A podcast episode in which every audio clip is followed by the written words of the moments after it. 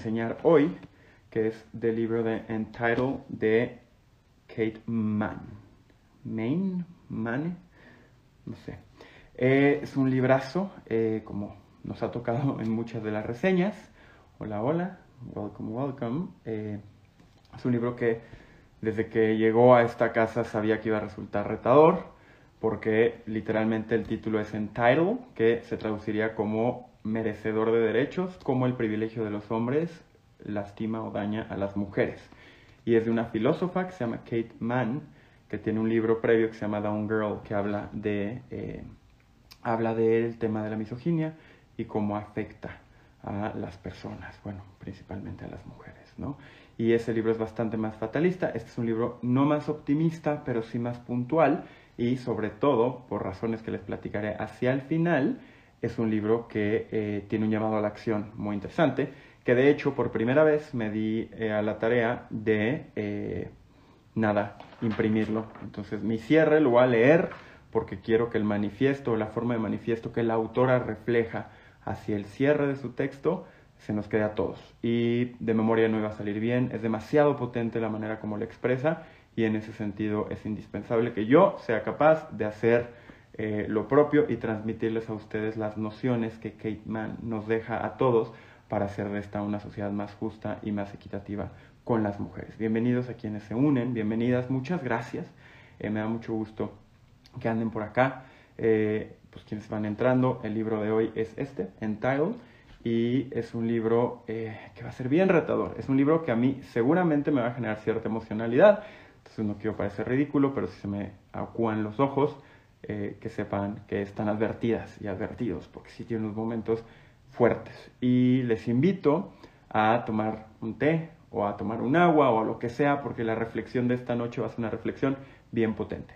Nos ha tocado reflexionar sobre temas de ciencia, sobre temas de psicología. En esta ocasión nos va a tocar reflexionar sobre temas de sociedad y un tema de los más apremiantes y los más importantes que es cómo hacer que seamos una sociedad más justa con las mujeres. Entonces, agárrense porque se va a poner bueno eh, y espero transmitirles ideas lindas y nuevas que les permitan replantear su propia conducta, que les permitan entender mejor los fenómenos que afectan a las mujeres en distintos ámbitos de su vida, personal, familiar, eh, en materia de salud, en materia profesional, etc. ¿no? Entonces, eh, pues vámonos con fuerza, como siempre, al arranque, el libro para quienes, para cualquier persona que tenga un cerebro que pese más de un kilo, eh, para cualquier persona con ganas de hacer de su vida una vida más eh, justa, hacer de su sociedad una sociedad más justa. Este es un libro que está escrito para que cualquiera lo pueda leer y este es un libro que si bien confronta a los hombres, no es un libro anti-hombres y si bien confronta las conductas misóginas de hombres y mujeres,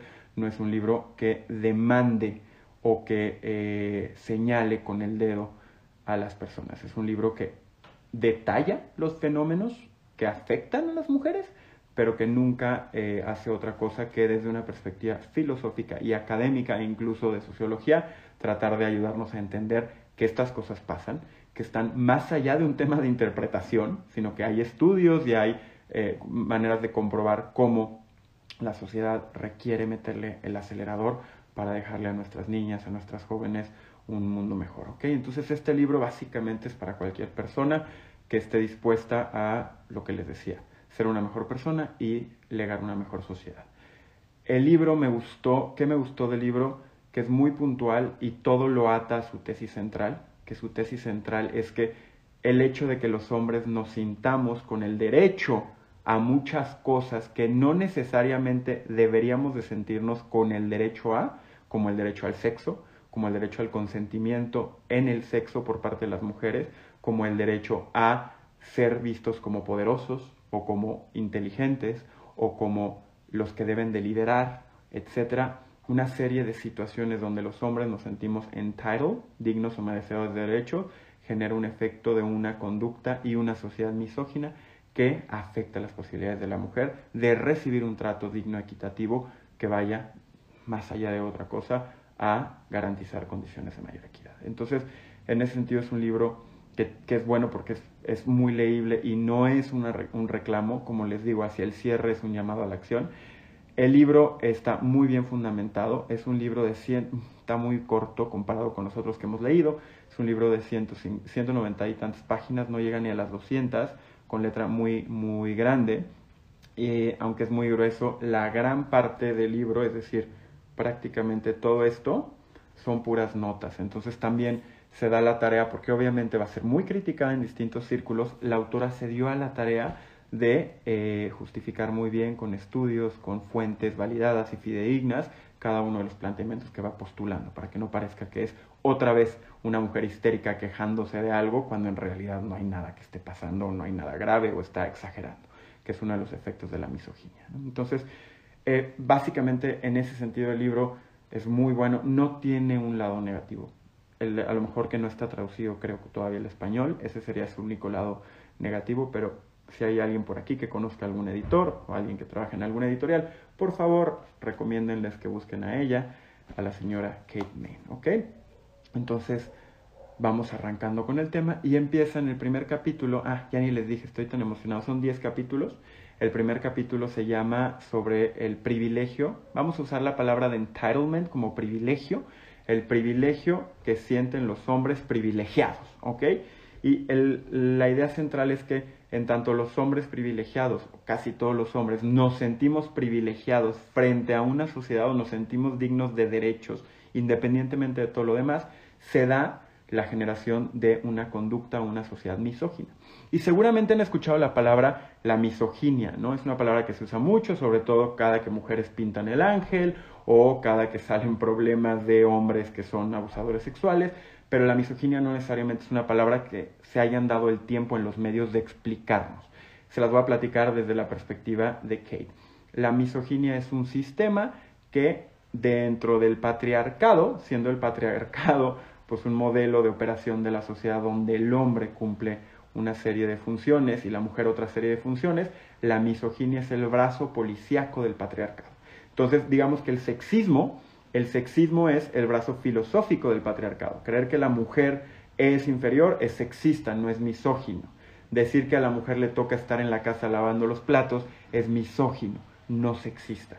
¿Por qué? Porque habla de roles. Y la misoginia, lo que es interesante es que es ejercida tanto por hombres como por mujeres, porque es el sustrato en el cual la sociedad se desarrolla. ¿Ok? Entonces, para no irme demasiado por las ramas, el planteamiento central del libro de Kate es Vivimos en una sociedad patriarcal que tiene conductas misóginas y la mayoría de las conductas misóginas se sostienen a través de que los hombres nos sentimos facultados con el derecho de demandar de las mujeres una serie de cosas, que son las que les voy a platicar ahora y que vienen articuladas en cada uno de los capítulos.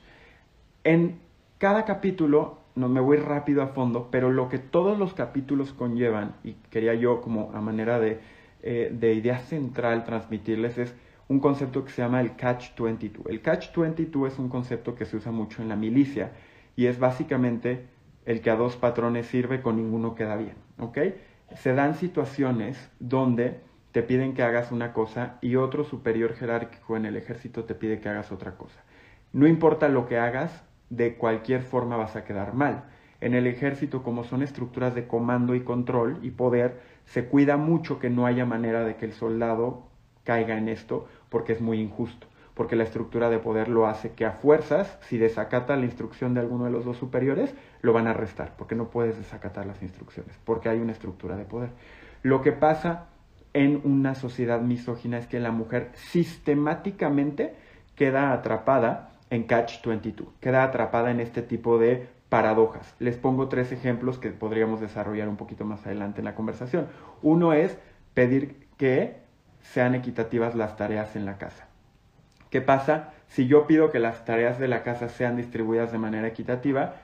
Yo, por un lado, quedo como la quejona, que todo el tiempo está de pediche, porque no puede hacer lo que le toca, pero por otro lado, si no lo pido, me toca hacer más de lo que me tocaría en la casa, ¿no? Ese es un ejemplo del Catch 22 o en el caso del poder, cuando una mujer busca ser servidora pública, sucede que le pedimos, y eso viene medido y estudiado, que sea mucho más prosocial. Entonces, el hombre sí puede ser mucho más ambicioso, pero la mujer que quiera aspirar al poder tiene que ser prosocial. Pero si es demasiado prosocial, se ve como falsa. Entonces, otra vez, la mujer entra en esta paradoja porque por un lado le pedimos que sea muy pro la sociedad, muy compasiva, muy generosa, pero por otro lado, si lo hace demasiado, es demasiado falsa y algo esconde, como Hillary Clinton, y en realidad es mala y es una reptiliana y nos está tratando de engañar. Entonces, no importa lo que haga, siempre va a quedar mal.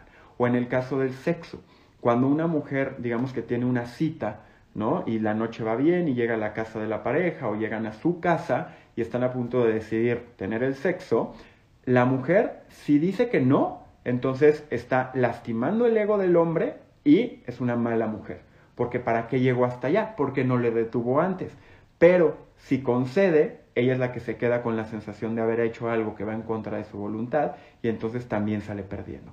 Todos estos, estos son tres de los muchos ejemplos que habla de cómo una sociedad misógina que establece que la mujer tiene que cumplir con ciertos roles, constantemente pone a la mujer en posiciones donde no importa lo que haga, va a perder. ¿Ok? Los hombres, claro que caemos en circunstancias similares, pero lo que es interesante es que son escasas las ocasiones en las que eso sucede no están determinadas muchas veces más que por nuestros propios cagazos, es decir, cometimos una serie de errores que nos pusieron en una posición donde es muy difícil salir del embrollo, dígase por ejemplo alguien que fue infiel, no importa lo que haga, pues ya la cagó, ¿no? O lo que quieran. En el caso de la mujer, simplemente por las expectativas que se tiene de los roles que la mujer conlleva en una sociedad, la mujer constantemente se encuentra en paradojas de este tipo.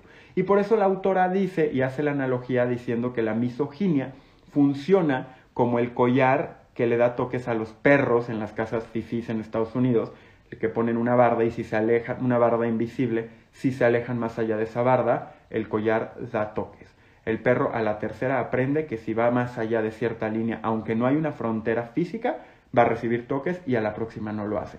Las mujeres ante una lógica o una sociedad basada en la misoginia es lo mismo. La tercera, la quinta vez que tratan de ir un poco más allá, de demandar mejores derechos, de demandar una sociedad más equitativa, se les viene el manotazo y se echan para atrás. Dígase las mujeres que denuncian abiertamente casos de acoso o abuso sexual, díganse las mujeres que acusan que no tienen un piso parejo en la vida política, díganse las madres de familia que se quejan o las amas de casa que se quejan de que no hay una distribución de las cargas de cuidado de manera equitativa o simplemente una expectativa mayor por parte de las personas de que ella tenga la casa limpia, aunque el marido tendría que en estricto sentido ser partícipe en igual medida, ¿no? Entonces, en ese sentido, pues es un lazo porque pues al final pues te encargas de la casa.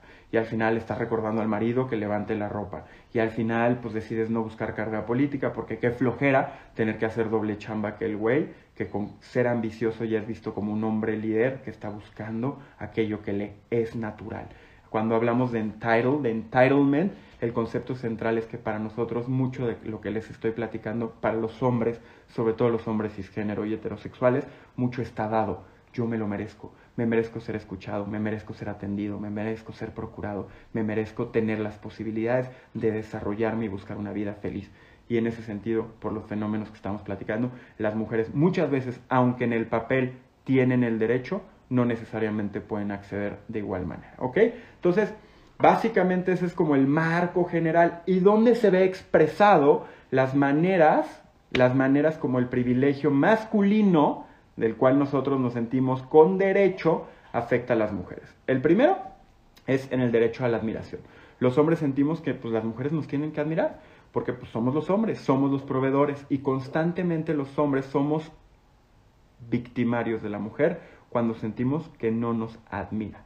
Mucho de la violencia intrafamiliar sucede cuando la mujer quiere reafirmar su autonomía y el hombre se siente agraviado porque se asume que le están cuestionando su derecho a ser el pilar de la casa. Entonces, el primer entitlement, el primer derecho que los hombres en general creemos tener por encima de las mujeres y en general en una sociedad es el derecho a la admiración.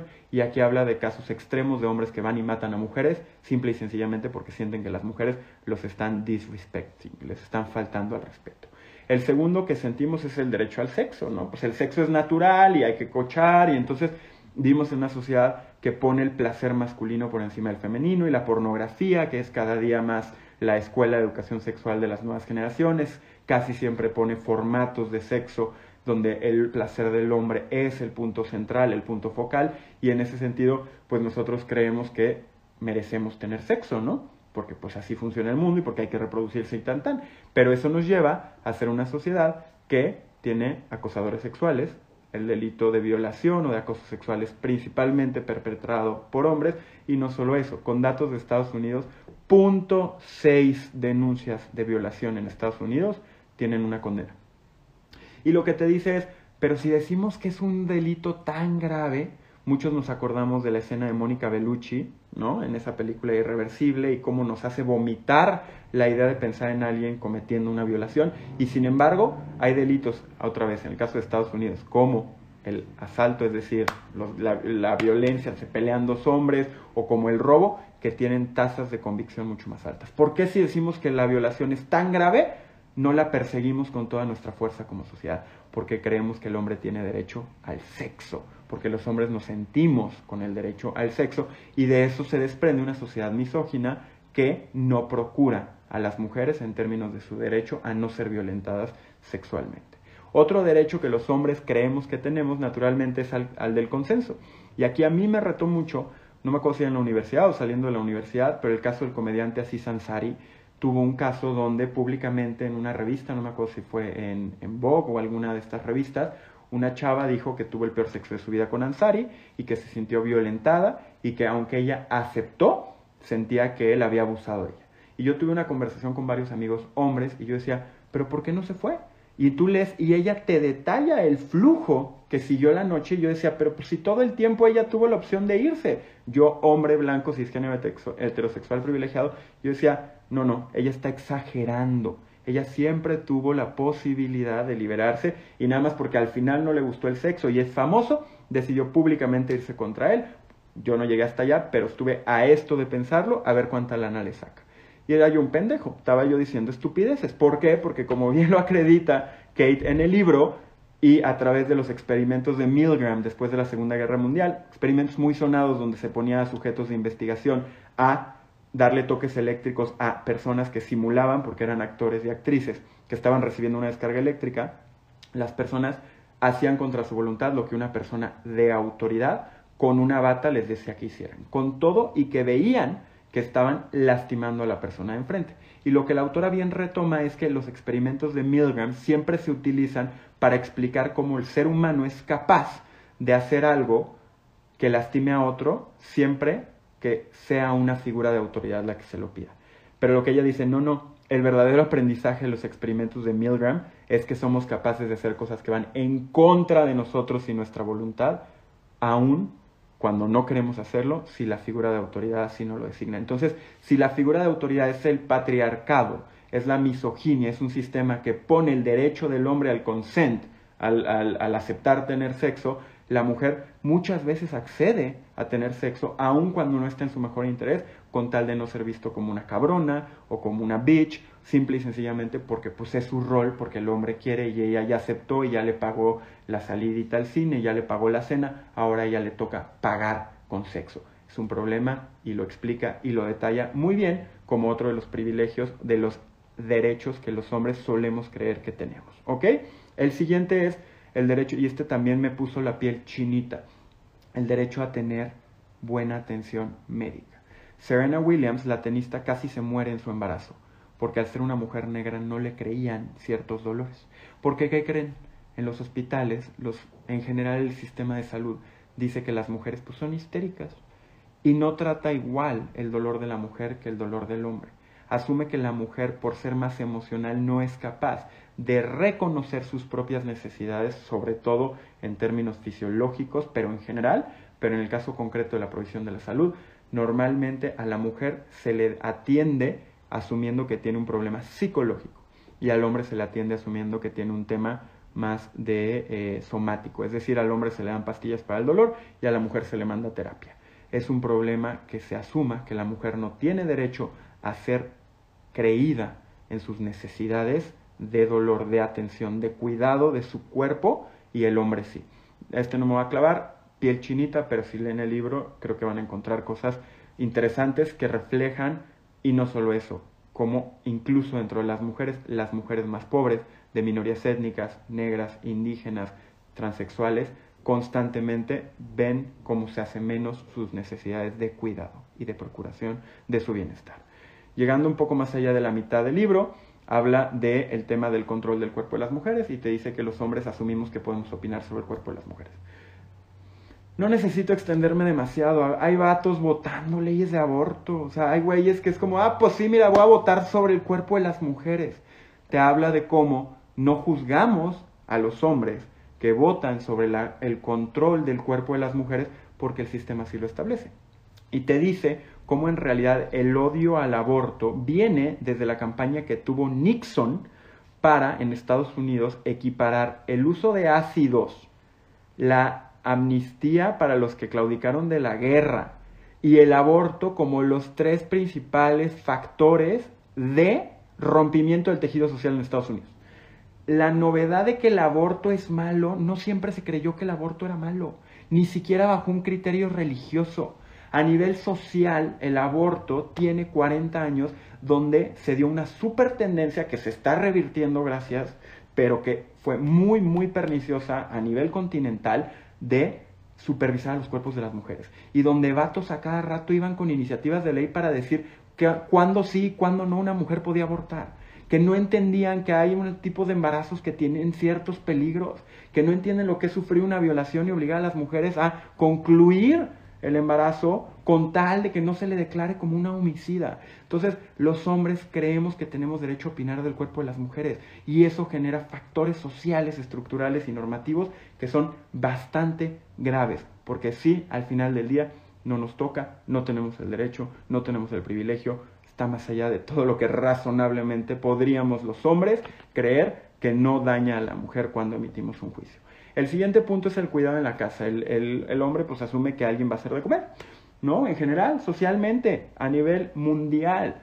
Varía poquitito, pero en lo general la mujer hace dos veces más que el hombre de cuidados de la casa.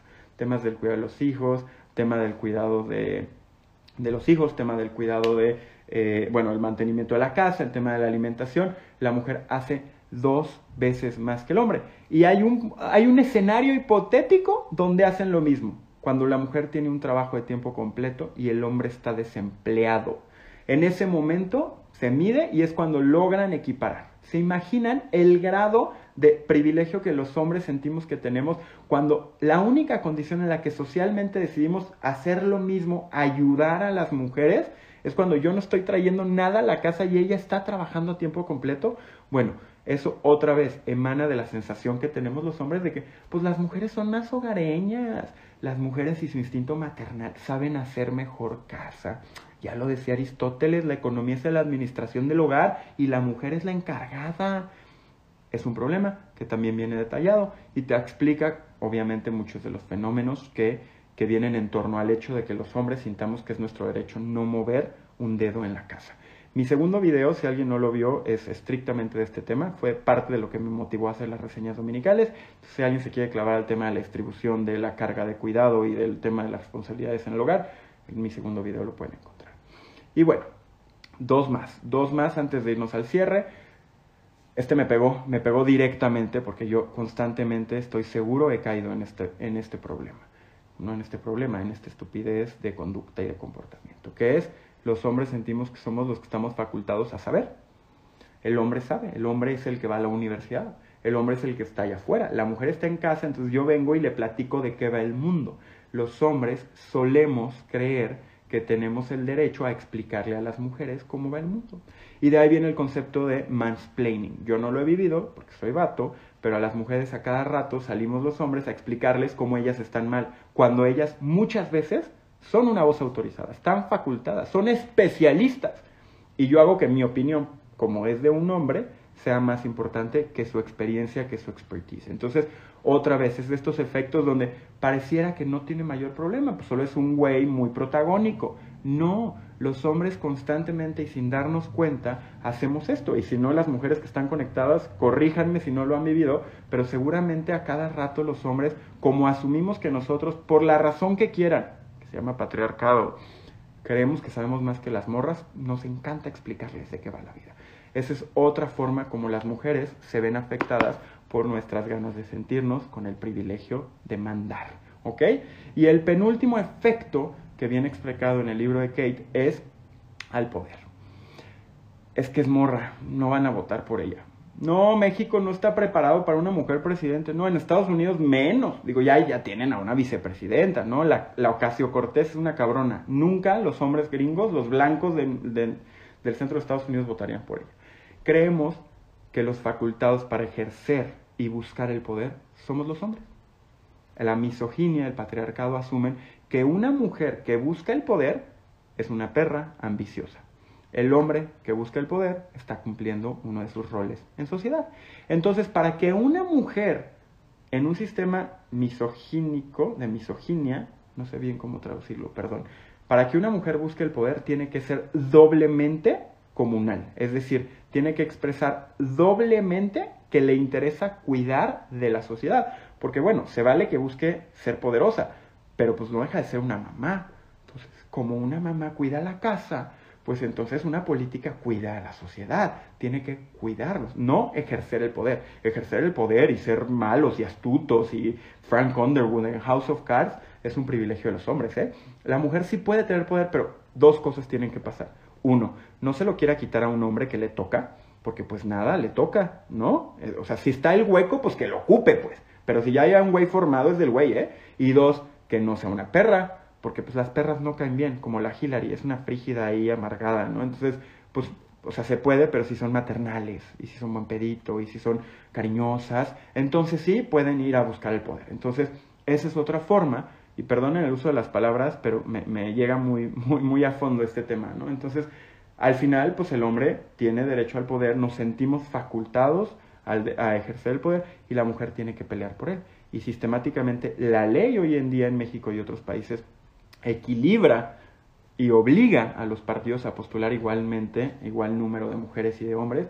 Sin embargo, en los hechos, todavía a todas y a todos nos toca escuchar personas que dicen es que no votan por mujeres. Y lo que dice la autora, bastante furiosa, porque ella era una gran seguidora de Elizabeth Warren en Estados Unidos, que sin duda era la mejor candidata de todas las opciones de los demócratas, dice, no ganó la candidatura porque la gente decía que no iban a votar por ella. Pero no iban a votar por ella porque la gente decía que no iban a votar por ella. Es una estupidez. Pues solo vota por ella. Solo asume que se puede votar por mujeres. Y tan, tan. Se frustra mucho. Eh, la verdad es que se ve que viene de un escenario un poco más catastrofista, de mucha frustración. Explica cómo fenómenos políticos constantemente le hacen a las mujeres cuesta arriba el camino. Cómo queremos mucho de las mujeres en la política y a los hombres con que sean medianamente capaces les dejamos pasar un chorro de cosas, incluso acusaciones de violencia sexual, incluso, corrupción, incluso franca incompetencia. Mientras pues no sean malos tipos y pues no esté comprobado, se las dejamos pasar. A la mujer, a la primera, la encasillamos y la sacamos de la, de la movida.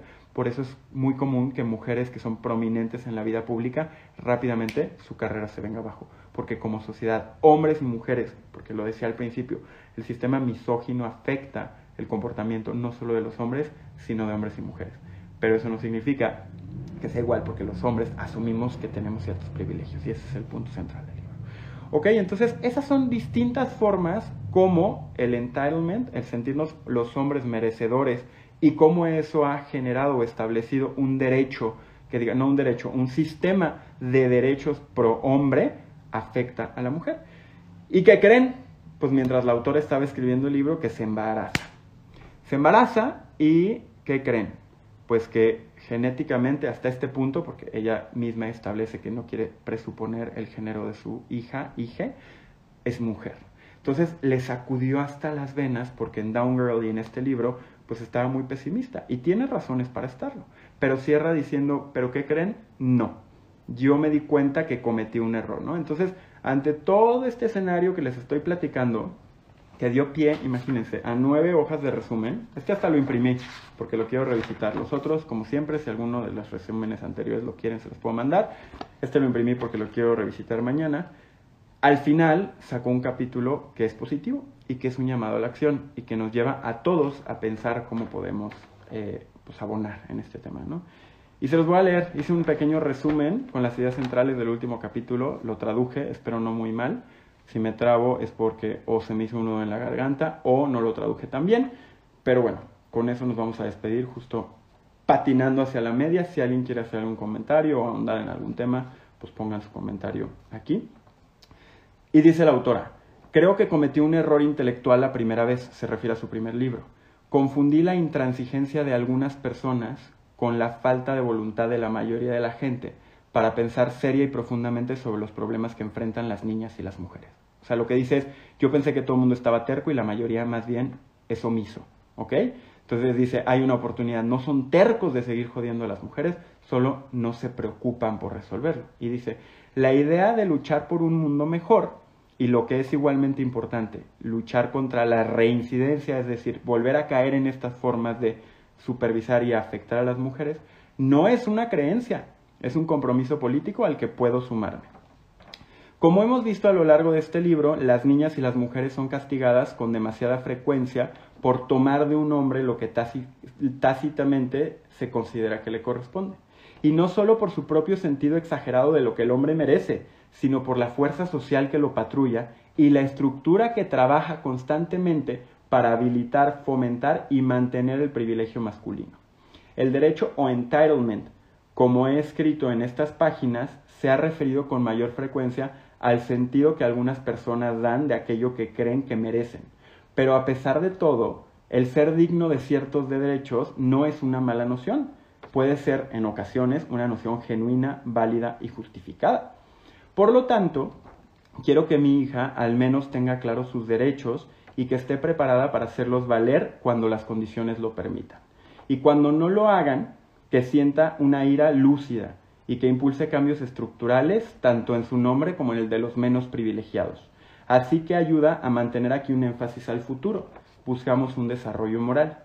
Quiero que sepa, su hija, que tiene derecho a sentir dolor, a ser creída sobre sus necesidades físicas y emocionales. Quiero que sepa que tiene derecho a su autonomía corporal, a saber que tiene derecho al control total sobre sus capacidades reproductivas, a conocer que su supuesto género es solo eso, a contar con el apoyo de otros para el cumplimiento de las responsabilidades adultas, a disfrutar de su cuerpo, a, decidir, a decir lo que piensa y hablar en contra de la injusticia, incluso si hace que algunas personas que la rodean se sientan incómodas. Tiene derecho a saber cosas y explicárselas a otras personas, sin la perspectiva de una posterior reacción violenta o de una explicación desbordada por parte de un hombre. Tiene derecho a ser una buena oyente. Tiene derecho a estar triste, a estar enojada, ansiosa o simplemente insegura. Quiero que mi hija sepa que tiene derecho a ser una líder poderosa, amable e intrépida. A ser una buena perdedora y saber que es digna de ser amada y perdonable incluso cuando vacila.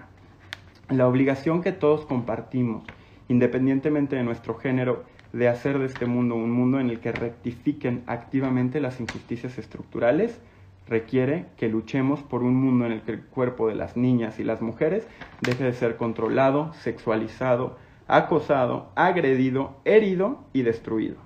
Aún hay tanto por enseñarle a mi hija que yo no aprendí ni bien ni completamente, pero le quiero decir que ya estoy en eso. Esa es la conclusión de Kate en su libro Down Girl. Es un muy buen libro, muy fuerte, pero bueno, son, ¿cuántas son? Ciento, como les decía, 197 páginas muy bien logradas. Entonces, pues nada, esa es la reseña de hoy. Por favor, hombres que estén conectados, echar ojo, mujeres, eh, a leer el libro, a ver cómo pelearlo, a ponerle el libro enfrente a quien necesite leerlo y a nada, a disfrutar lo que resta este 14 de febrero.